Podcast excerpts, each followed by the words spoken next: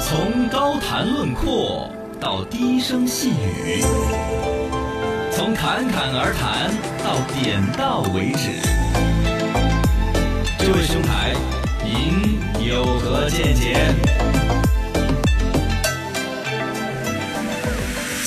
哎，八零后、九零后、零零后，这个事情你有何见解？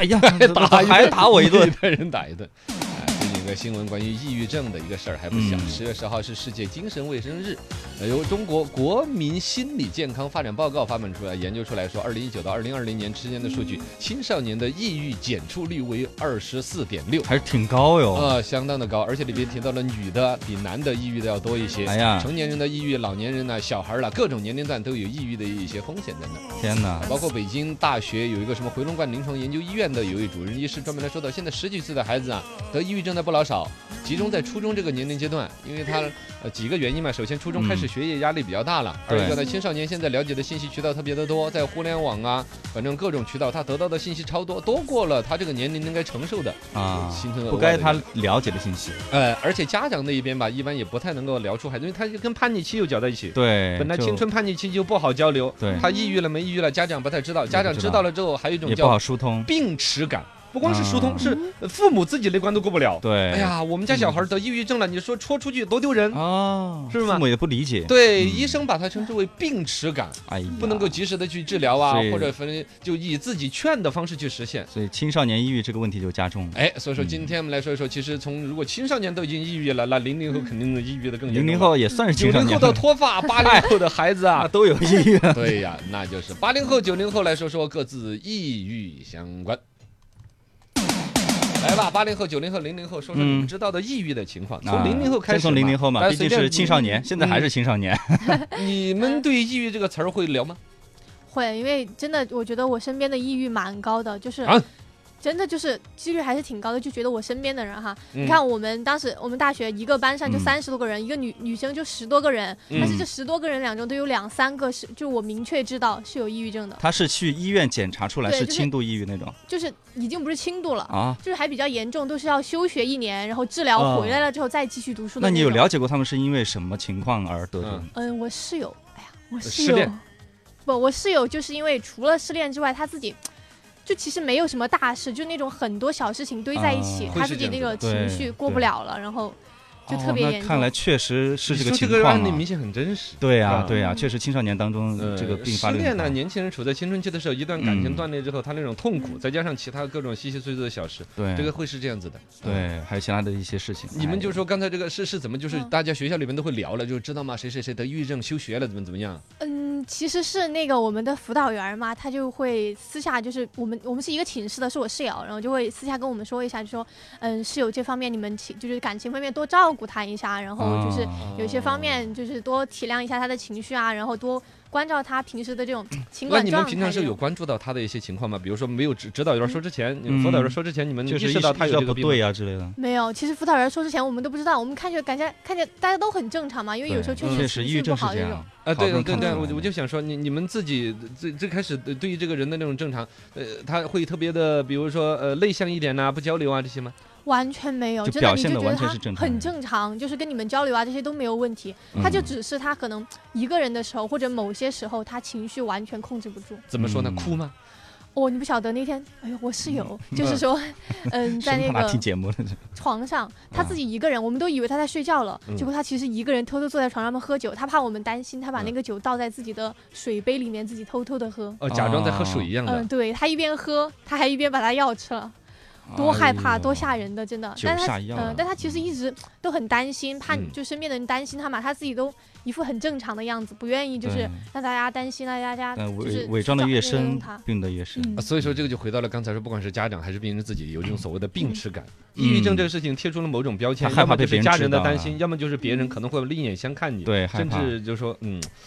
你看可能在年轻人里边，这个还不是一个小事还儿。真是，我觉得嗯真真得了抑郁抑郁症的会有这种病耻感，没有得抑郁症的嗯装抑郁 症的他就没有这个病耻感，巴不得别人知道他那种的。那是无病呻吟嘛。九零后呢？九零后也差不多。其实，在他们那个年龄段读大学的时候，会觉得像他们现在觉得抑郁症，身边有个抑郁症，觉得有点正常了，有一点。呃我们那个时候，如果旁边有个抑郁症，呃，然后检查出来晒他自己朋友圈晒一个轻度抑郁的一个检查单，我们就觉得好正会常。晒吗？会呃，反正我看到过，我看到是过吧晒的晒过的我对觉得你那个那就是个无病呻吟的，轻度嘛，轻嘛，可能没有像他说的那么深。哦而且他也可能对他对嗯以前的一些作为，他通过这种方式给所有朋友一个解释，对我这段时间状态不对然后。他一晒出来，我就能够察察觉到、反应过来，嗯哦，他之前那些行为确实是能够表现出来有一点点那种感觉啊、啊所以在我们九零后的话，身边有一个这个会觉得稍微有点稀奇，嗯呃，抑郁症，然后但是还是会关心你嘛，那个啊是学生时代嘛，现对在工作了呢，就就就比如说以今年来说，身边有这种特别普压力大的这种情况，普遍情况还是就是生孩子的嘛，刚生了孩子那种的，当妈的，哦对，刚生孩子当妈哦，的你们这一辈儿已经开始有很多产前产后抑郁了。对对对对对，就开以始了九零后本身来说，他的生活作息里边就有大量的网络啊、熬夜啊、没错，蹦迪啊，我们对然后在这种情况下，如果再结加生孩子的压力， 对对对，因为从新兴一代最年轻的那一代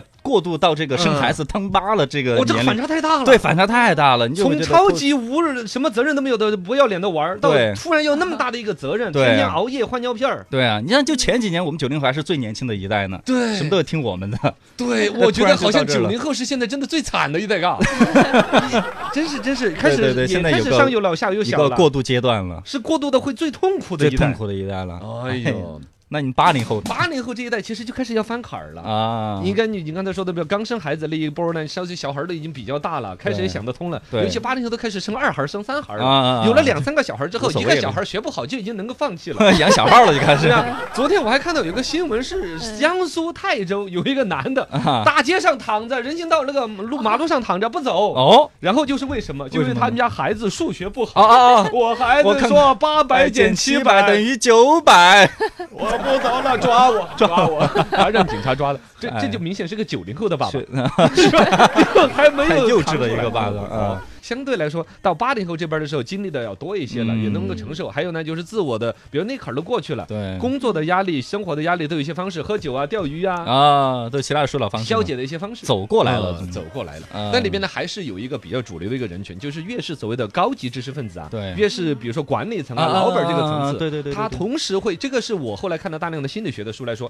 同时多线程的程序运行会导致你的大脑容易焦虑，焦虑直接导致抑抑郁郁。怎么叫多线程呢？就是相当于一个手机的后台运行程序，太地多了图啊、播放歌啊，所有的后台啊一直背着在。对一个所谓的到老板呢或者管理层的人，首先你公司可能就有四五个项目，嗯你一直盯着在，希望他们有进展。然后老婆跟你在那儿唠哎，呀离婚不离婚，老大老二小孩儿，啊啊对老对大对可能要参加高考了，老二又参加中考什么之类哎的呦，是吧太多太多哇太多的事情在你脑子里边。虽然这个事情好像你单独来拎吧也不是很大，嗯但是同时，比如说有十几个事情都是你在关注它的进展的，嗯而它一直没有结果。这种事情多线程的运行在你的大脑里边，就会形成一种焦虑哎，呦焦虑会稍微一不注意，对遇到一个事件触发，比如说刚才说的家人的伤伤痛啊、自己的疾病啊、啊工作一个打的呀，哦反正嗯马上就抑郁。自己解决不过来了。哦，这就非常常恼火。哎呀，抑郁这个事情有几个事情，第一个要点头的，抑郁不是想开一点就能解决的，对很多人以不为是说你想去开嗯劝一下，这个是不行的。对第二个呢，如何来去觉察自己身边可能有些人是得了抑郁症的？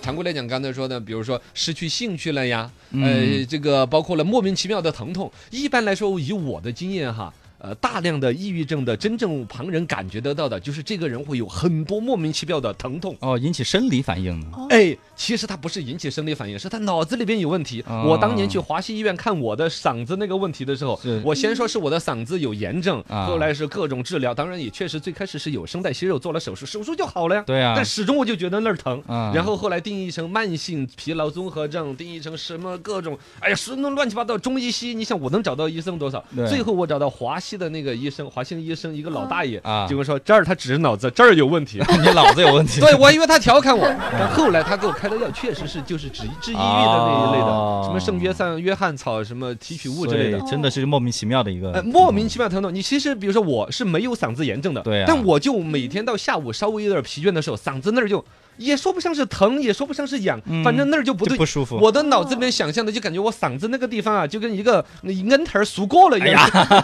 就就那种感觉 就卡在那哦，儿对，了。不不不是卡在那儿，是感觉你的那个嗓子那坨肉就跟那个熟过了的一样的，哦有点烂融烂融的，你就一直是那啊就种不印象。舒服。啊好，然后其他人就会有莫名其妙的胃疼，包括前两天我看有个新闻，一个十二岁的一个初中生也是直接就查出来抑郁症，对他就是因为学业压力大，然后就天天晚上说肚子疼，说胃疼，嗯所有莫名其妙的腰酸背痛、嗓子痛、胃疼，然后查呢，医生又说没问题，这种很有可能就是抑郁形成的一种东西嗯。所以观察一下身边的人有没有这样的一个症状啊。哎，世界精神卫生日，大家的关注起。